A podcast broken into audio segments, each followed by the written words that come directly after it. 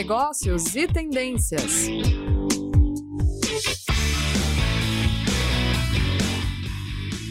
Olá, boa tarde. Sejam todos muito bem-vindos ao nosso programa Negócios e Tendências aqui da Rádio Ninter.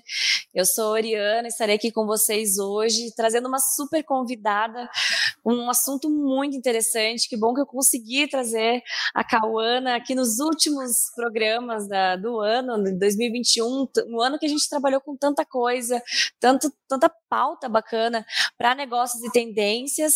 E eu queria trazer uma pauta também interessante em relação ao empreendedorismo social, é, para alguém falar um pouquinho em relação a isso. Então, vamos dar uma boa tarde para nossa convidada e aí a gente vai conversar e falar um pouquinho sobre esse trabalho tão lindo e maravilhoso que ela faz. Cauana, Cauana Topo, bem-vinda. Muito obrigada por, por estar aqui com a gente hoje e seja bem-vinda ao nosso programa. Sim, boa tarde a todos, né? Boa tarde, Ariana. Agradeço o convite, né, por, por estar aqui hoje. É, é, muito bom poder estar compartilhando, né, um pouco da minha história, da história da instituição e também contribuir com, né, com a geração de conhecimento aí sobre o empreendedorismo social, né, que é super importante e necessário. Obrigada. A gente que agradece. Só para lembrar, né, quem está chegando agora, para quem está conhecendo o nosso programa Negócios e Tendências agora. Esse programa ele é patrocinado pelos cursos de pós-graduação da área de negócios da Uninter. Então, aqui, a cada semana, a gente se reveza os coordenadores de área para trazer um programa, para trazer pautas é, relevantes para o mundo dos negócios. E, claro, que empreendedorismo social também é uma pauta incrível. Então, a Cauana, pessoal, ela é uma empreendedora social e ela é fundadora da ODPH. Cauana, eu queria que você dissesse para o pessoal pessoal, então, para a gente já conversar esse nosso bate-papo, que vai ser uma delícia, com toda certeza. O que, que é a ODPH? Bom, a DPH é Organização de Desenvolvimento do Potencial Humano, né? Acho que já um pouco fala sobre o que nós, como nós atuamos, né? O nosso objetivo que é desenvolver o potencial humano, né? Então, o objetivo da DPH hoje é contribuir com é, a, diminuir a vulnerabilidade social, né? Por meio de ações educacionais dentro da comunidade dos atores, em que a gente possa empoderar e desenvolver competências e habilidades de crianças, jovens e adultos, né, e suas famílias, para que elas possam sair da situação de vulnerabilidade social. Nós estamos inseridos hoje na comunidade Vila Torres, né, aqui de Curitiba. É, a gente atende 40 crianças, né, que é o que o espaço comporta. A gente fala que o espaço é um pouco pequeno, mas é igual coração de mãe. A gente sempre está ali é, contribuindo para o desenvolvimento e sempre está tentando contribuir com o máximo né, que a gente pode para desenvolver a comunidade como um todo. É, o, o, programa da instituição se chama Programa Cultivando Sonhos, e aí nós atendemos, então, crianças, como eu comentei, são 40 crianças de 5 a 14 anos de idade, em que elas participam do projeto Aprendizes em Ação, onde elas têm uma imersão sobre, de conhecimento é, por, por oficinas. Então, é, é educação e cultura que nós aplicamos para elas, e as oficinas são vários temas, né? A gente fala sobre os objetivos do desenvolvimento sustentável, tem educação financeira, é, tem empreendedorismo, tem artes, cultura, então a gente tem voluntários também que aplicam oficinas com fotografia, capoeira e por aí vai, né? Então a gente realmente busca estimular né, essa, é, esse empoderamento dela por meio dessas ações. E aí nós temos o projeto Semeação. O projeto Semeação ele, ele visa também é, incentivar os nosso, o nosso público de, de 12 a 14 anos é, para que ele tenha uma perspectiva né, de futuro profissional. Então a gente faz uma imersão sobre o mercado de trabalho, né, como, como que ele tem que se portar, né, como que ele tem que se, é, se desenvolver, né, para conseguir galgar um, um, espaço no mercado de trabalho. E também fomenta o empreendedorismo, né, então a gente ensina também, ah, você pode ser dono do seu próprio negócio, né, então incentivamos isso também. E aí a gente tem o projeto Conecta, onde a gente busca oferecer oficinas e palestras para as famílias e a comunidade como um todo, né, então se a família demanda algum, algum tema, algum assunto, a gente busca voluntários, parceiros que possam fazer a aplicação dessas oficinas.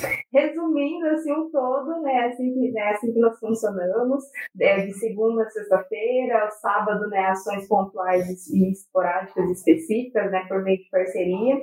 E a gente está sempre de portas abertas para estar tá recebendo parcerias de tanto educacionais quanto outras também para estar tá desenvolvendo cada vez mais. Muito legal. E, e assim, conta pra gente como é que surgiu essa ideia, né? Quando, desde quando que existe o DPH? Como é que você falou, poxa, eu vou criar uma organização, eu vou, vou pensar nisso? Da onde veio esse clique na sua vida? Como é que foi que começou?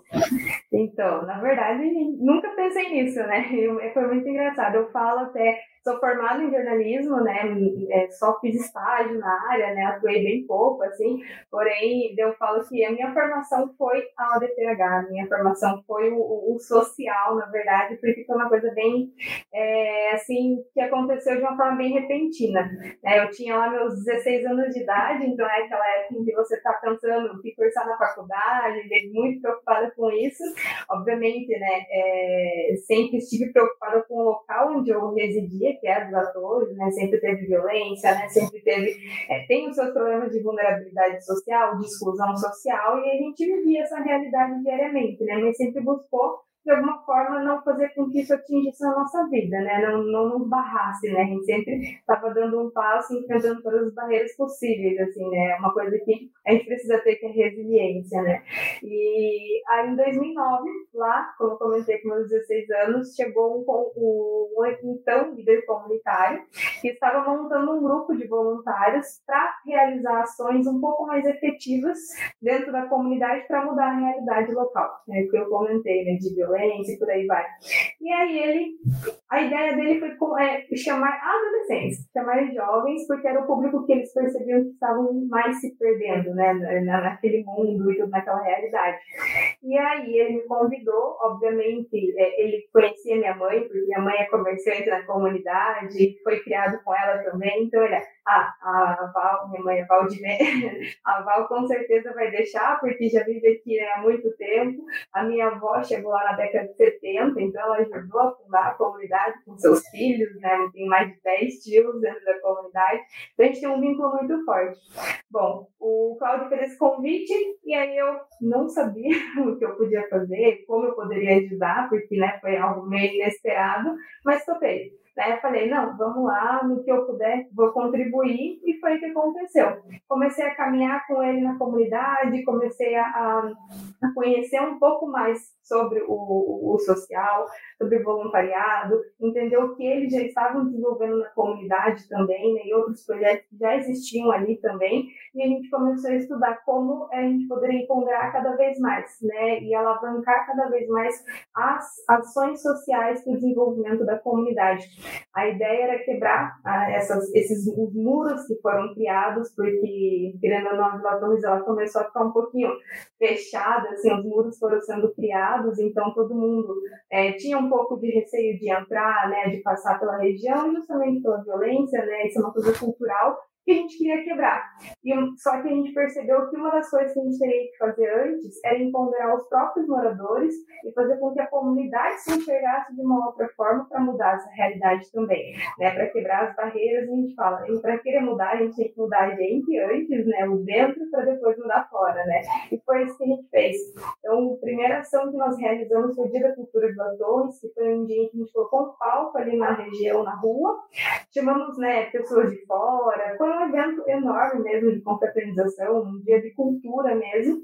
E um, um, a gente chamou bandas de fora, atores de fora, porém o principal era chamar a própria comunidade para se apresentar. Então, quem cantasse, né, tivesse algum talento, poderia subir no palco e se apresentar. E foi o que aconteceu foi muito bom, foi algo super legal, assim, a, a, comunidade realmente gostou, se enxergou um pouco mais, assim, a gente também percebeu o talento de outras pessoas que às vezes estavam ali no dia a dia e você nem imaginava. Então, isso foi legal, esse start, assim, né, do, do, das potencialidades que ali existem, né.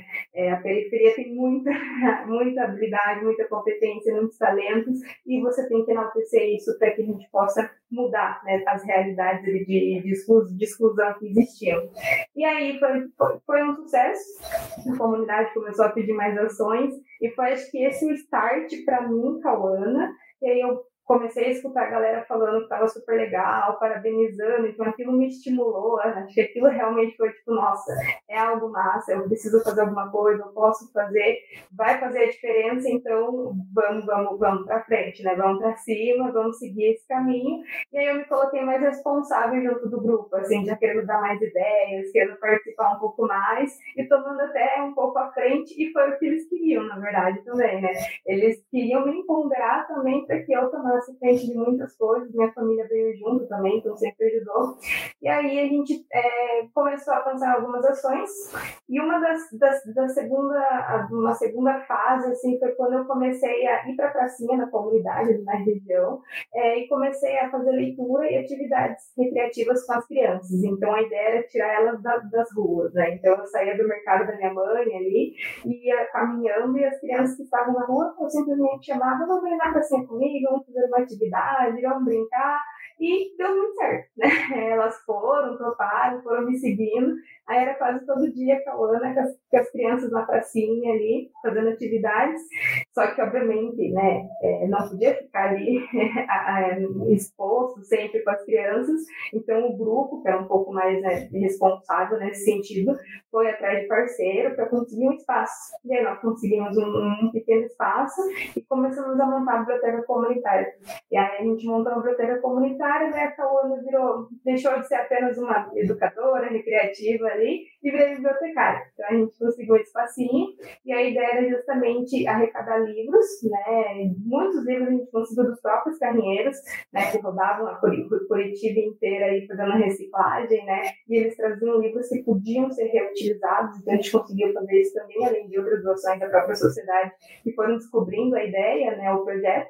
E aí a gente estava com a biblioteca funcionando, eu cuidava das crianças, das atividades, a gente fazia empréstimo para a comunidade de livros, então a comunidade começou a, a, ter essa cultura também um pouco mais enraizada, assim, foi muito legal da, da questão dos livros, de conhecimento, da geração do conhecimento.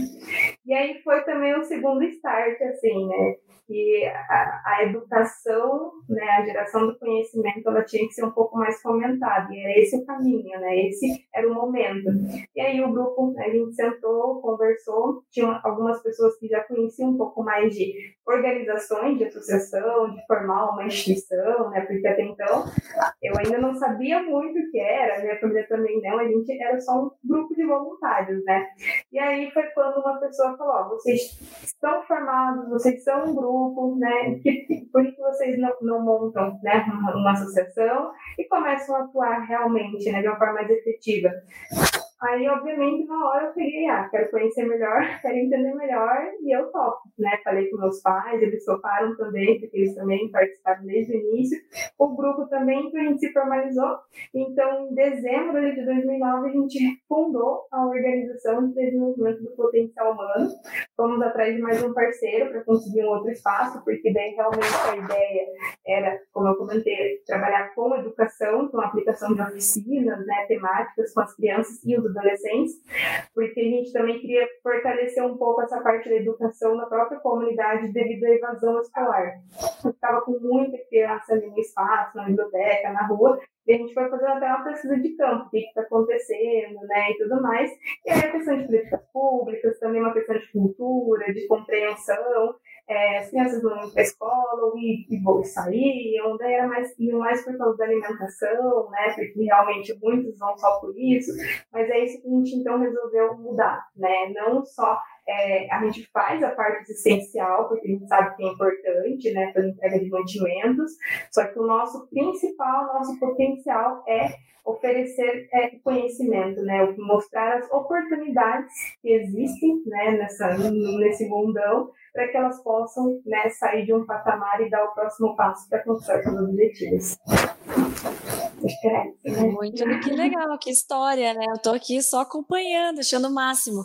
É, esse assunto né, mexe comigo também, eu acho muito interessante. E a época de faculdade também quis fazer muita coisa, acabei não fazendo, mas é, e aí a gente vê alguém que vai, porque é realmente é difícil, né? Essa parte de você se dedicar é um trabalho muito difícil. A gente sabe que mora num país também que falta muita coisa, né? Então essa, essas ações elas são muito incríveis e e, e, ver essa inspiração que também eu acho que quem estiver nos assistindo hoje, ao vivo ou depois, porque a live fica gravada também, então dá para a gente compartilhar. Eu acho que de inspirar mesmo, né? Como a tua figura inspira outras pessoas. A gente fala, ah, mas não tenho tempo, não dá isso, nunca dá, né? E na verdade dá. A gente só fica tentando postergar isso. Então, como é incrível, Cauana. Eu queria que você falasse para mim, mas hoje o que, que é a ODPH? Assim, quem são as pessoas por trás da ODPH? Você falou de você, dos seus pais, e quem mais? E pessoas vieram comprar essa tua ideia, se juntaram. Como é que é a equipe da ODPH? Bom, assim, a, a ODPH até completou recentemente ali no dia é, 12 anos, né? Esse ano a gente completou 12 anos. Já passaram muitas pessoas, né? A nossa história foi construída com muitas mãos, né? Com muitas ideias, muitas cabeças. Então, assim, também já quero aqui colocar uma gratidão, né? E deixar meu obrigado a todos que já passaram, né? Pela instituição ajudaram de, de várias maneiras. Isso é muito importante.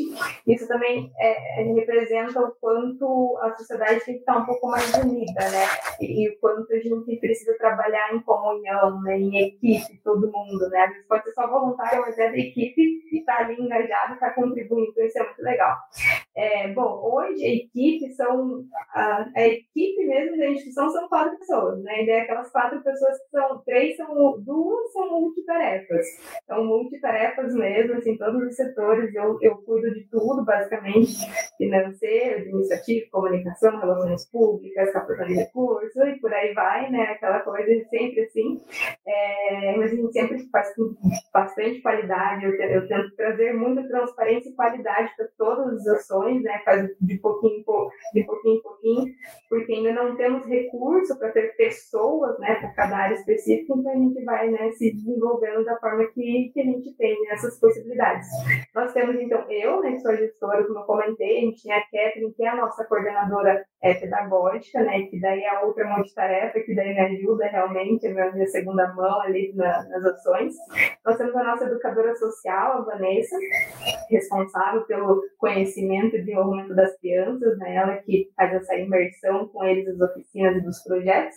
E a gente tem a nossa auxiliar de serviços gerais, que é a Jo. Então, assim, a equipe somos, somos essas pessoas e a gente tem um grupo de voluntários, e daí são variados, né, são para cada um para cada área, ou na verdade, a gente está até conseguindo estruturar esse ano. Eu digo que esse ano foi realmente de muita conquista e muito progresso, assim, para o que a gente estava precisando. É, como eu comentei, a gente é multitarefas, a gente não tem um recurso suficiente, então tem que conseguir voluntários, mas voluntários comprometidos também, que entendam que é, a gente precisa muito, é um pouquinho, às vezes tem bastante demanda, é voluntário, tem que ter compromisso, tem que ter disciplina da mesma forma, e aí a gente monta um grupo de trabalho que possa realmente dar suporte. E hoje é o que nós temos.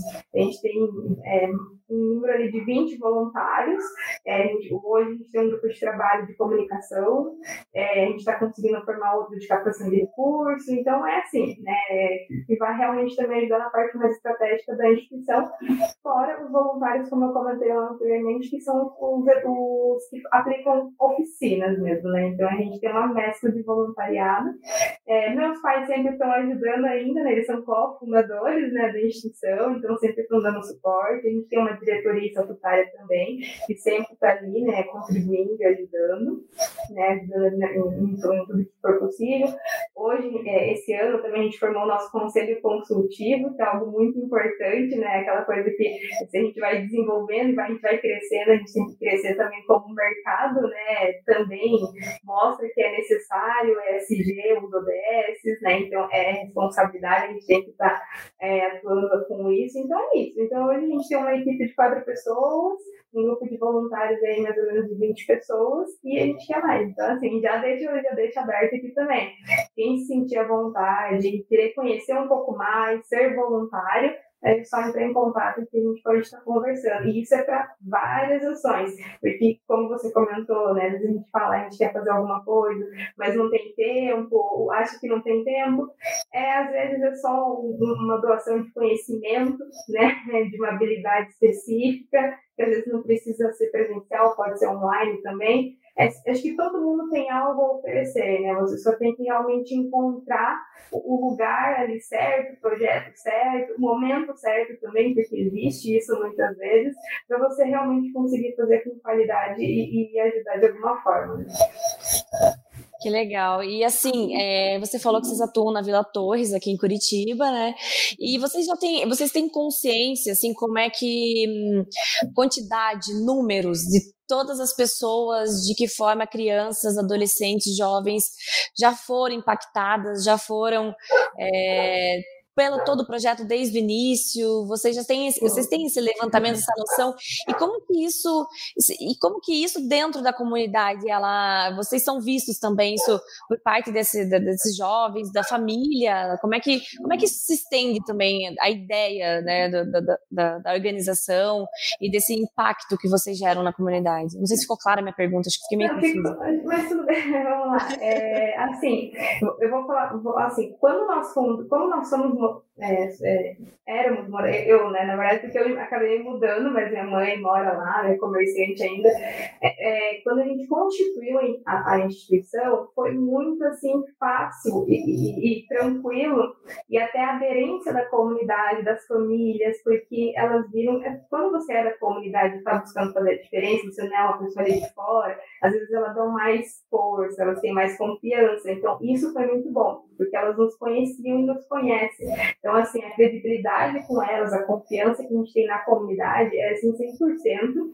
É, tanto que elas ajudam, ajudam sempre que possível, quando a gente, no início, principalmente, quando a gente tinha um pouco mais de dificuldade de caminhar sozinho ali, em alguns momentos, em, alguns, em algumas áreas, é, se você pedir ajuda, as famílias estavam ajudando, até quem não tinha criança na instituição contribuir. Então, assim, aquilo que eu falei um pouquinho anteriormente, aquela assim, existia dentro da comunidade, então essa credibilidade e confiança é muito legal.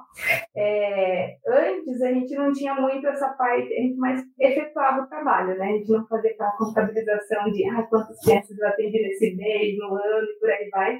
Só depois de um tempo que eu comecei a trabalhar mais a gestão que a gente começou a desenvolver isso, né? E aí, fez até recentemente um cálculo, assim, né, de tudo que a gente fez, como que a gente fez.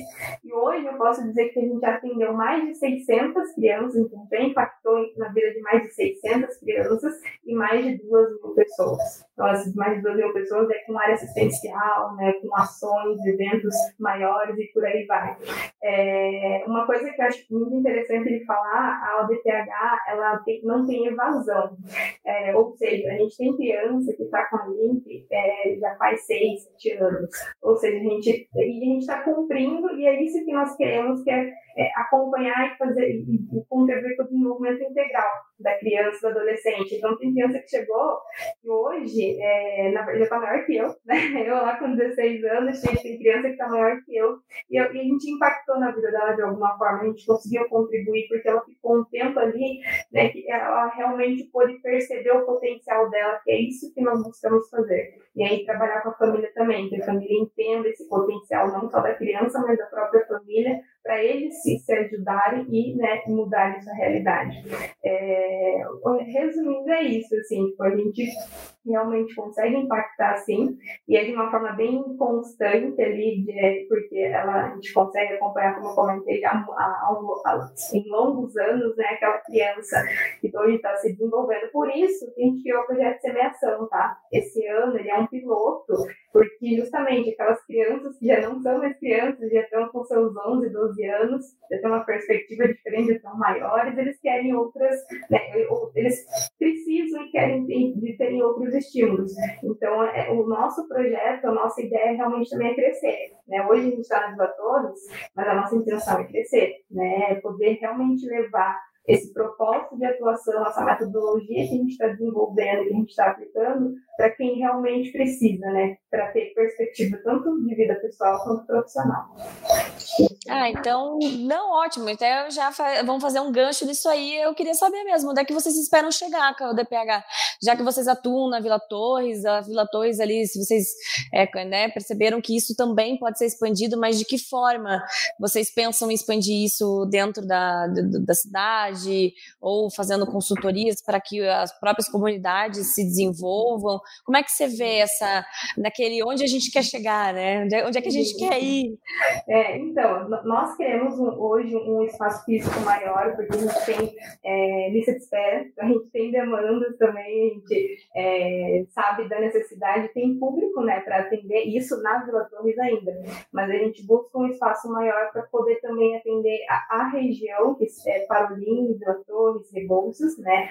A nossa meta até então, pelo que a gente está ali é, visualizando, é atingir até 250 crianças e adolescentes, né? Então a gente quer impactar um pouco mais e também sim fazer consultorias, porque como eu comentei, a gente está desenvolvendo a nossa metodologia, ela já está ali, já desenvolvemos, né? Só está oficializando, né? Organizando mesmo isso para realmente fazer consultoria, sim. E se tornar também a nossa fonte de captação de recursos, né? Para nós, porque a gente precisa se manter, a gente tem que ter vários canais de captação, né? A gente fala que tá tudo bonitinho, tudo maravilhoso, mas assim, a parte de captação é a parte mais importante para a gente poder fazer o que a gente faz hoje, para a gente poder cumprir com o que a gente né, apresenta para a sociedade e fala, né? Que a gente busca fazer para a sociedade.